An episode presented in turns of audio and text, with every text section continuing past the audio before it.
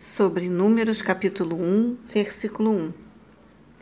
Então Yahvé falou a Moisés no deserto do Sinai, na tenda do encontro, no primeiro dia do segundo mês, no segundo ano após a saída da terra do Egito.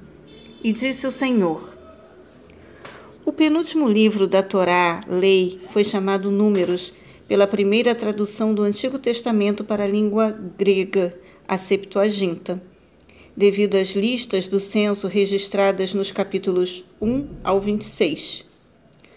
O título em hebraico, é, que significa no deserto, refere-se ao ensino proporcionado pela história do povo de Israel no deserto.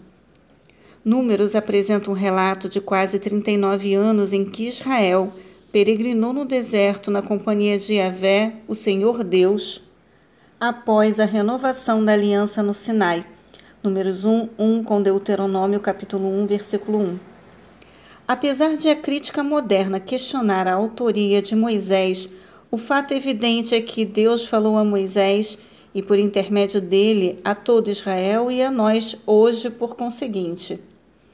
Um dos nomes hebraicos deste Sefer, livro, traz o sentido de Yahvé falou, a primeira expressão do livro no original. Desde as primeiras palavras manuscritas até as finais, o fato da transmissão inspirada e oral das ordens de Deus é declarado mais de 150 vezes e de mais de 20 maneiras diferentes. O modo como Deus ministrou a sua palavra através de Moisés como profeta está registrado no capítulo 12, do versículo 6 ao 8.